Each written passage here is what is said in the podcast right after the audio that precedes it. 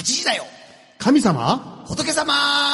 自社巡りや仏像見物に行列ができ宗教本が次々とヒットを飛ばすなど神社やお寺教会はちょっとしたブームに。神様仏様の世界に親しんでもらう30分番組です。今週のこの番組は各種水道工事のことなどを任せ大城工業所さん京都三巡三元堂にい湯ふかしや、湯えーごめんなさい、おふかしや湯ふ心を開店されましたデミックさん。そして、えー4月の1日、えー第60回貴船寄せ、えー春若えー諸教二人会がお行います、貴船寄せさんが支えてくださっています。DJ は尼崎貴船神社宮司の枝正助と、えー、3月中旬になりました、えー年度末、えー別れの季節でもありますが、また別れの、出会いの季節でもあります。東谷町にあります、上岸住職の広林光信と、えー、関西学院中学部で教師と牧師とポンをしております福島明とアシスタントのまさみです。こんばんは。こんばんは。もう牧野さんめっちゃ笑ってはる、牧野さんの笑い見てやっぱりねつられたでもやっぱりね、え東谷町って、もう全然何回繋がってなかったからね今、はいその前のとねね、すいませんでした。はい。はい。というわけで、えー今日、はい3月14日は、はいホワイトデーです。あそうですね。はい。あのいつもバレンタインデーのね話ははいポンさんに特にしていただいてるんですけれども、はい。たまにはお返しのホワイトデーの方も。これってよよくいつもねポン先生からあのバレンタインデーの話もよくよくなん言われかだいぶキリスト教とね、はいもうハロウィンであったりいろんなものがもう結びつけられますけど、はいホワイトデーっていうのは突然ふ振りましたけど、はい。あの成人の名前ですよねホワイト違うと思います。はあ すいません。い。そんな成人はいません。関係ないですね、はい。ね。はい。はいでも、なんかすごく最近な気がし、最近というか、まあ、そうですよね。3、40年ぐらいなイメージですよね。で。しょうね。3 4 0年前？ぐらいからありません？うん。でもポンポンさんなんか結構やっぱり生徒さんからもらったりとか？いやないないですないです。あ！うん、うちは禁止ですから、あ禁止なんですか？まあ、もともと男子校ですからね。はい。もともと男子校。あそっか。その頃もらってたらやばいですよね。ああそっかそっか。先生前から好きでした。いやいやこれはもうねマイノリティですからね。これ。え江田さんはどうなんですか、私はあの親族、はい。はいか家族ですね、はい。家族とあとは、えーふ日頃ご祈祷に行かせていただいてい。る会社の方からえー。おいただいてますね、でやっぱりお返しされるんですか、えあの会社しないと、うん。えーと倍返し。それとも、まあ、えーあの同じぐらい10倍ですね。会社からいただいている分はあの倍返しするとえらい金額になっちゃう、はい。高級なものいただいてることが多いので、ああそっか。はい、あの普通に返します、私はもう全然家族からは全くもらわないんですただあの宗教上の理由ですか、は宗教上の理由。はい宗教上の理由です。ねはい。どんどん突っ込んでください。でまああの昔はですねあの保育士の先生方からもらってたんですよ。でもね、もう本当に十何倍返しになるんで、すいません、もう勘弁してくれと、もうバレンタインいりませんからってお断りして、それでもう10年ぐらいになります。はい。それでですねこの間先生に聞いたら、ああれで助かったんですって。渡したくなかったのに渡さなあかんかなと思って言うてましたちょっとちなみにですね、はい。い、いですか、はい。今日ね、昼間にあの埼玉のはい。えー尼、崎観光大使さんが、お越しになられまして、はい。はい。あのーお参りをいただきました。あ、尼崎に来られたんですか？これは確か何か一言おっしゃただ今日はあのあれなんですよ、えー今回はがっつり生崎じゃなくてすみません、はい。昔いた会社の人が大阪にいるもので今回は大阪での食事がメインでした。おー。尼崎城の現場はチェックしておきましたよっていうふうに。ついでにやられた。相変わらずフットワークが軽い。すごいな。本当にすごいですね。私は留守にしておりましたのであれなかったんです。い。や、イルイルス使ったんでしょ？あ、違う違うあのご祈祷中やったんですあ、そうでした。はい。あわかりました。失礼いたしました。はいすいませんというわけで、はいえーホワイトデーの流れから、はい。えーきっとこの方はたくさんのバレンタインチョコを受け取っておられると思います。思いますね。えーはい。番組特別最高顧問、総愛大学教授の釈鉄舟さんです。こんばんは。どうもありがとうございます。はい、よろしくお願いします。お忙しいあいえいえ、定期的に参りますのいで、やもう本当にもう、あの、巡回ありがとうございます。定期巡回、はい、定期的に監査に参ります。はい年度末年度末ですねはい。やっぱり、たくさんいいいただくんですかねい。や、そんなにないです。あのー、えー学部の、えー助手の方からいただいたのと、それと、えーっと、在学生にも少しもらいました。が、あとはい。卒業生で、あのーよく送ってくれる、はい。あ郵送ではい。くれる人がいたり。でももう本当にわずかですね。あでも、あの、渋越しの、もう、ファンとか、もう釈先生のファンとかから、こう、なんか段ボールで送ってきたら、よく、ね、こう、なないですか？ないです。そういうのはもう全然、気配すらも、気配すらも。すいません。ない。ですで、やっぱお返しは、は？い。お返しはですね、多分ね、やったことないと思う。あ、そうなんですか？全然、その全然覚えてないんですよね。その、ホワイトデーの意識もそもそもあまりありませんし、ええ。多分お返し、お返しちょっとまんめにしてたらもう少し毎年増えてたかもしれないなと、今ちょっとですね、皆さんのお話を横で聞きながら思っていまあ、したこの辺の、まあ、あの、ケアが 不足してるかな。いやいやいや、それがやっぱりこう、なんか、そう、なんていうんですか、囚われを捨てるっていうこといや、ですよね。そんな、そんな大した話じゃないですよ。いやいや。いいのそれ。意識に登ってないまあでもあの渡そうからしたら受け取ってもらえたっていうことだけで喜びをあげるる喜びでしょうあげる喜び。もらう喜びはないんですか？もらう喜びはやっぱりその時はね、でももう明らかにこう業業務上してるっていう、そういうの、ね、申し訳ないぐらい手間もかかりますしね、えわかりました。はい。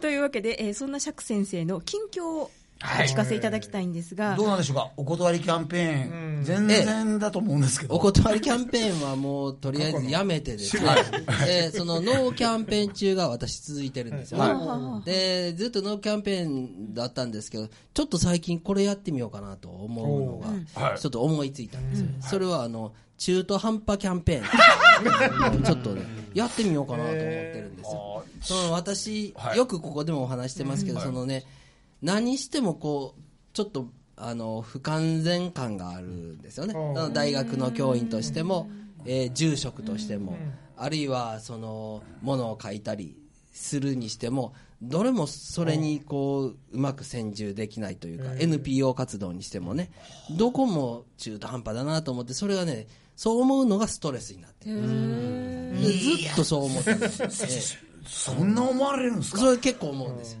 多分周りはみんな思ってないと思いますよそうです。周りは完璧にされてる。いいや。いや、いや、それぞれね。もうね、あのやっぱりどこもいまいちっていう感じが本当にあるんですよ。だから、ご自身の基準が高いんですね。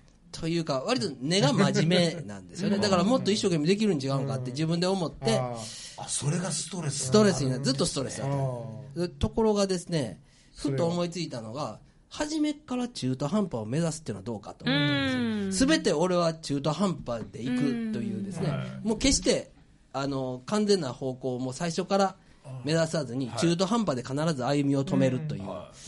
すべて、あっちこっち、あの、顔突っ込まれにはすべて中途半端でというキャンペーンはどうかって、ちょっと思いついたんですね。あまり皆さんの共感を読んでないよういなやいやいやいや、のこれが、これがやっぱり仏教が説く中道なのかなと思って、まだ怒られそうですけど、だから良い、良い加減みたいな、偏らない。僕。多分ど多分同じ感じですね。中途半端だったんですよ、何もかもに全くいろんなことやってる割に完璧じゃないですからね、またよう言いまいす。ねやなんかそんな完璧ないもん。いや、でも、私なんか、もう、もう中途半端どころじゃないですよ。もう本当にもうなんか、もうね、ストレスばっかりですよ。えでもある部分に関しては完璧目指してあるでしょ？全然です。ね。いえいええちなみにその釈先生の中途半端キャンペーンをやりだしてから、ご自身はどうですか、あいや、まだ始めてないんですよ。あ 思いついた。あ思思いついたんですね。これどうかなと思って、ちょっと皆さんの反応を見てるわけでして。まあ、僕どはう思われます？僕はいいと思うんです？けどいいいいと思いますか？あありがとうございます。いや、なんか、釈先生らしいなっていうか。あ、そうですか。はい。でもなんか意外と何でも器用にやってはるイメージあったので、ストレス感じておられるっていう。が、費用がさらなるストレスを生ん。でる。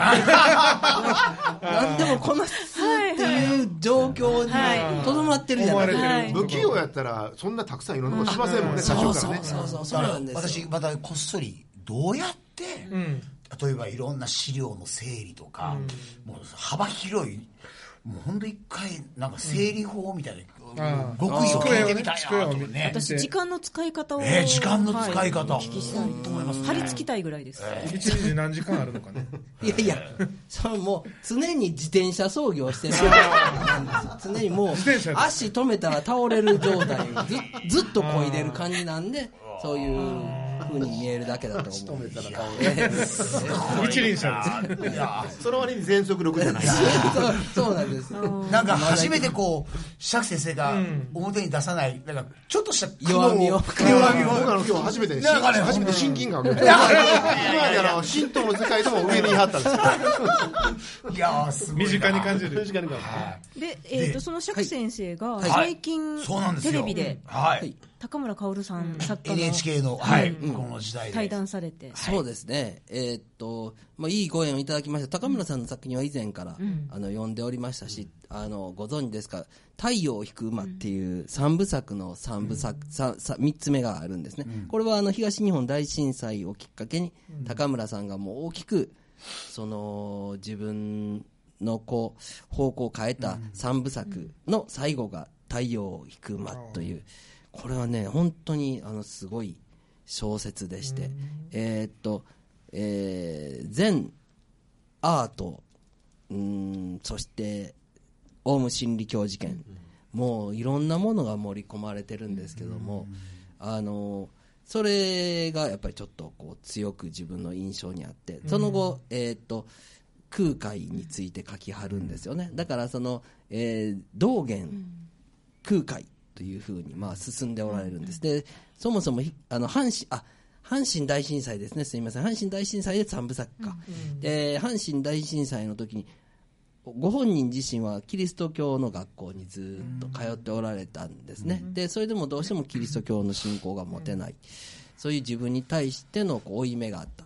で、阪神大震災で、えーっと、一気に仏教に傾斜されるんですけど、でも、そう仏教の信仰も持てないっていうんですね、でものすごい宗教性あふれる作品を次々と書いていながら、自分はどうしても信仰も信心も持てないし、手を合わせられない人間だっていうのをずっと吐露されてるっていう、この辺りをねちょっと聞いてみたいっていうふうにあの思って、まああの聞きや私自身はお話の聞き役だったんですけど、そのあたりは随分突っ込んだお話をしました。あの放送はあまりされずに、カットされたそうなんです。はい。そうですはい。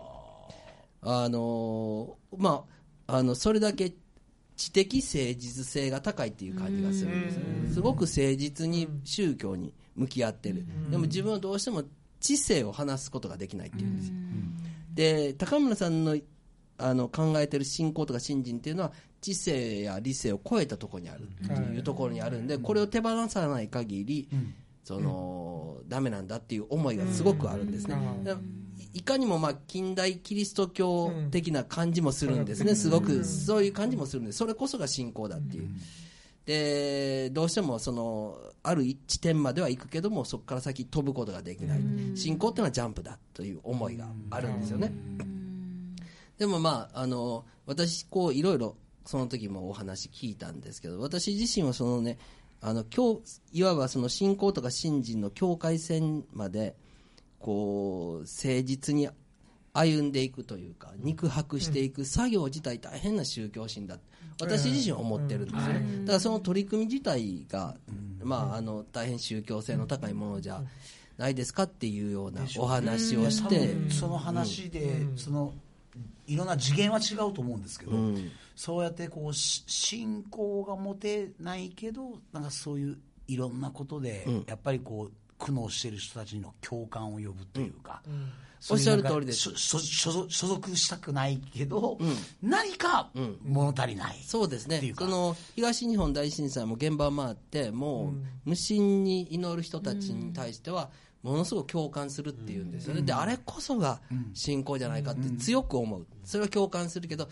も自分自身は持てないって言うんですよね、でもそれは私はねそれなんか自分自身もよく分かるような気がする、である地点までやっぱり知的な取り組みで行くんだけどもそこから先はもう目をつぶって飛ぶしかないっていうところが確かに宗教にはあって飛ばないと見えない光景があるのも確かなんですけどでも誠実に境界線上まで歩みを進めること自体はすごく宗教的な行為だと思いますし、最後ね、飛ぶ飛ばないはね、自分の意思じゃないと思いますね。自分で飛ぶとかいう話じゃない。飛べるとか飛べない開とか開けてくるっていうか、えーなんかそんな感じがしたんで、まあ、そんなお話をしたとですね、あと、まあえー道元空海と来たので、まあ、いつか親鸞書くんじゃないかと。あのご本人のお母さんは浄土真宗のお寺のお嬢さん生まれなんですね。だから生まれはすごく浄土真宗的な環境の中で育って、作品の中でもしばしば親鸞の言葉は出てくる、ところがね親鸞は書けないっていうふうにおっしゃるんですね、まあ、ご自身の思いもあるのか知れませんけども、そのあたりもちょっと聞いたんですよ。まあ、これも全然放送されない。すべて、僕が力入ったところはすべてカット。いやいや、えあじゃあもうこここだけしか聞けないみたいな。貴重ですね、これは。ノーカットのあれを、ね、ネット配信で見結構な間ね。あの喋って、まあ、本当にあの、えっと、ディレクターがすごく丁寧に準備してくださった台本もですね、もう一切無視で、ひたすら二人で喋ったんですよね。だから、編集大変だったと思いますね。えー使えるところを探すのが。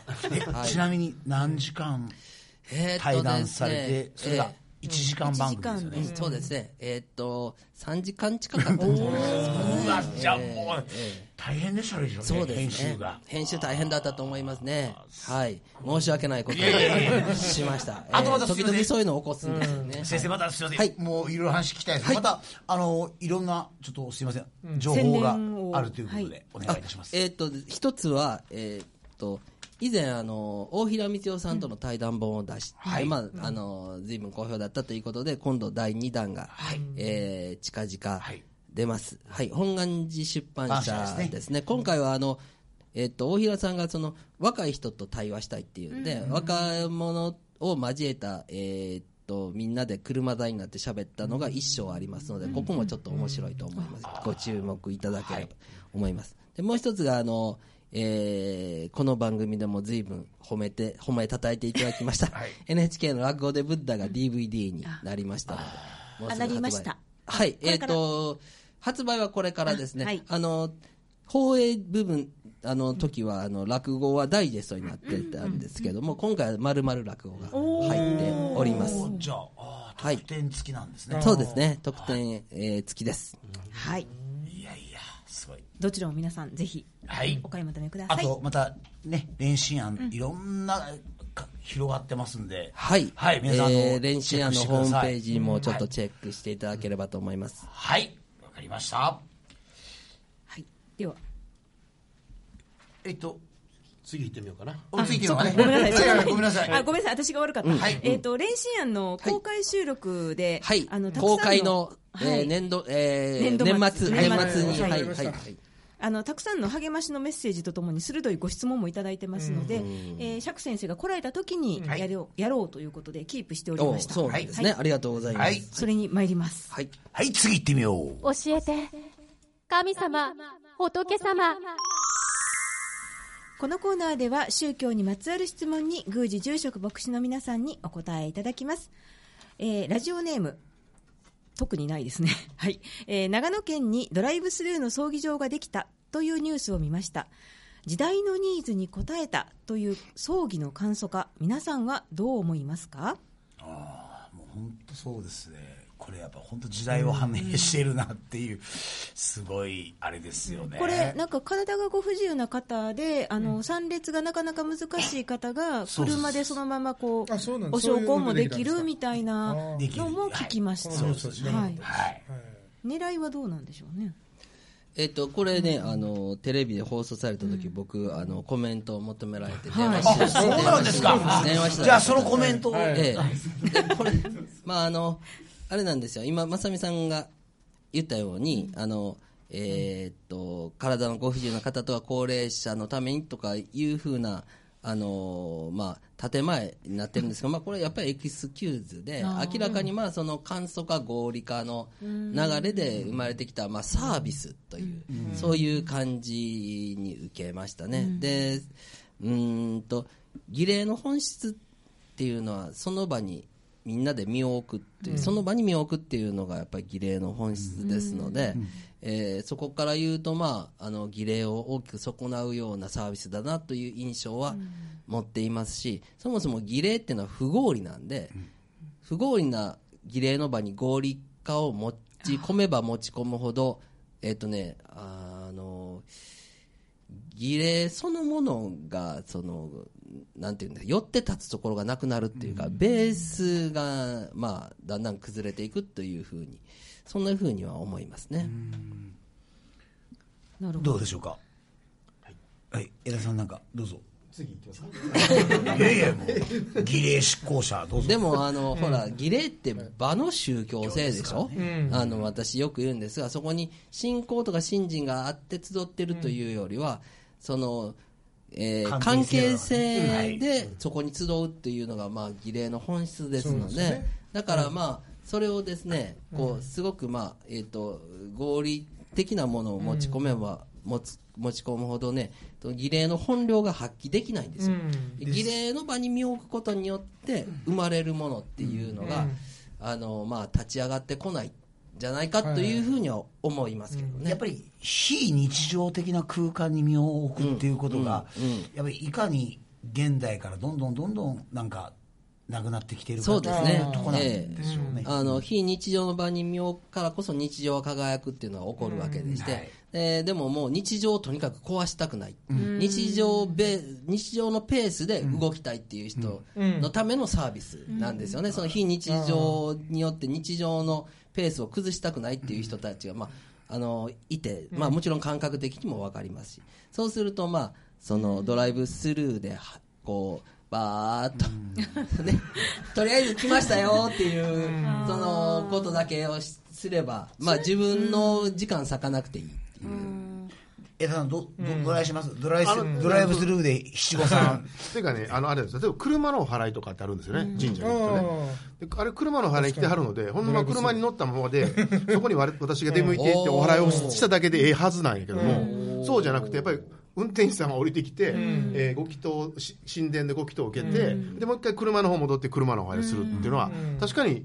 へ下手をすれば、あれ合理化で、えーね、あのもううちは降りてもらうんで結構ですよって言い出すと、多分そういう、納得いく。いや、なんか、で多分それす。いません、ガソリンスタンドで言うと、セルフ、セルフみたいな。それやりだすと、多分あの、本当あの、あ、そんなんできんねやって言って、みんながそうダーッと流れていって、先先ほどセックス先生おっしゃったように。増えるかもしれない。その場の、場の雰囲気を、その、味わってもらって、で、え、っていうことがなくなる可能性は確かにあるなと思いましたね。で、多分それを許し出すとね、人生儀礼が今結構そういう状態に陥ってて、まあ、あの七五三でも着目物着て写真撮ることがもうそういう七五三だっていうふうに思思われてしまってるんですよ。これ完全に我々の業界がそういう七五三とは本来どういう意味なんだっていうことを発信しなかったサボりのせあの結果やと思うんでこれ絶対ダメですよね、はいあの許してはダメです、はい。はい。はい。じゃあ、えー、とちょっと駆け足ですが、はい。もう一つの質問いきます。はい。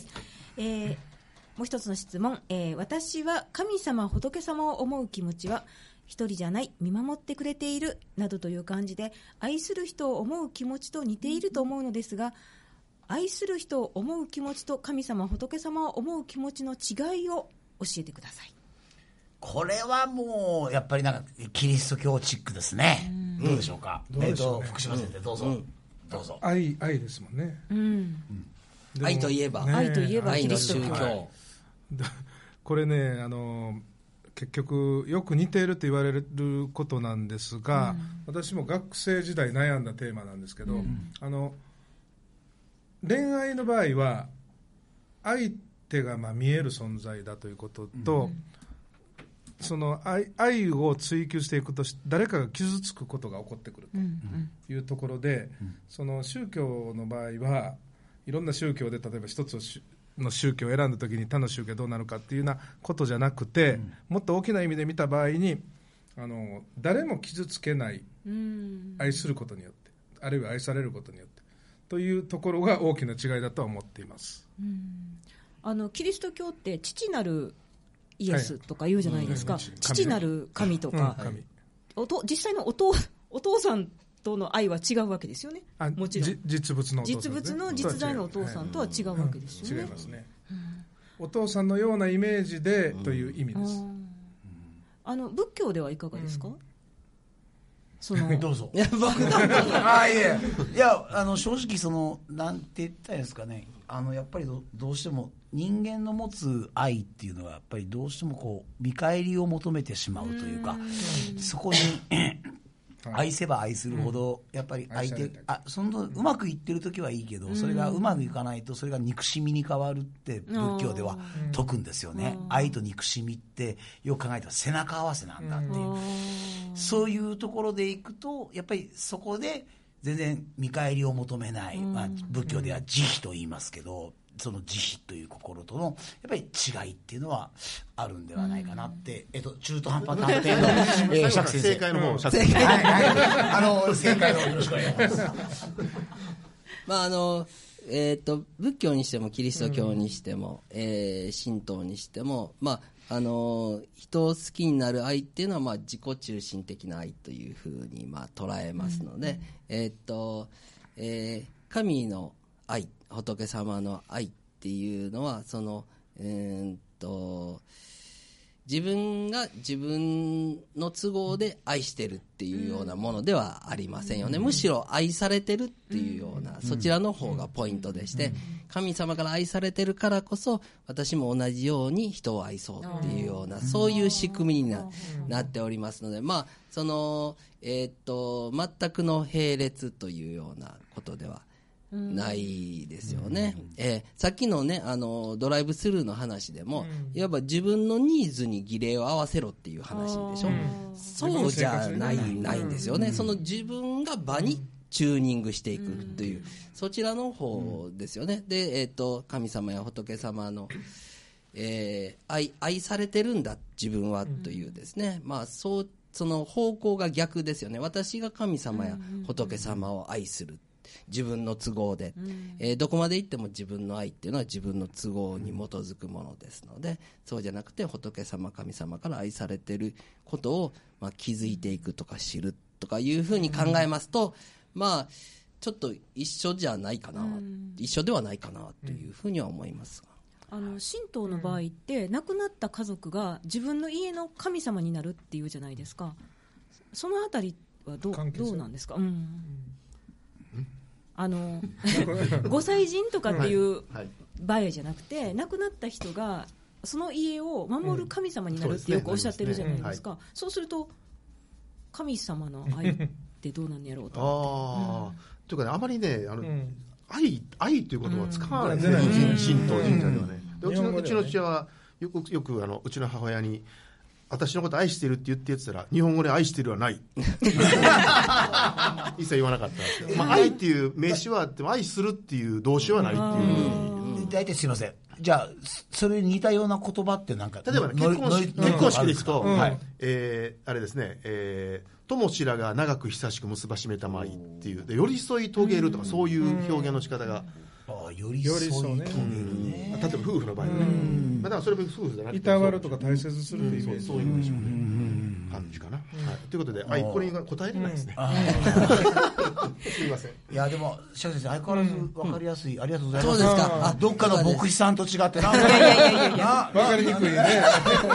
今日は分かりやすかったです。あのはいあの4月からこの番組9年目に突入するんですけれども、改めて釈先生から、えー守るか守らないかはちょっとあれなんですが、今年のこの番組のテーマをお願いいたします。あの、打ち合わせでや、テーマ言っても全然やってくれへんやんって。僕、これまで何度かテーマ出してるんですけど、全くその場限りに終わる。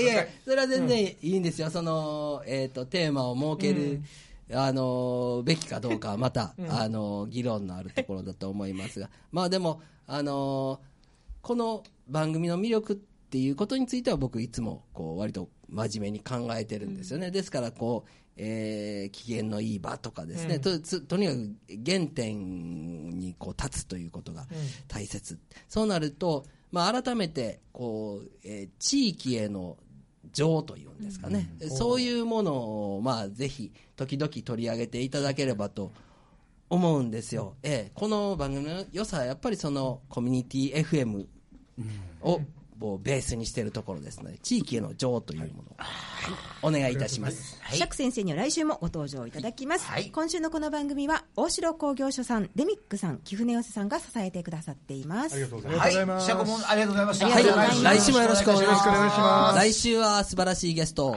連れてきます。はい。それでは来週水曜夜8時にお目にかかりましょう。8時だよ神様仏様これからも収録は中途半端に続けていきたいと思います。イエーイ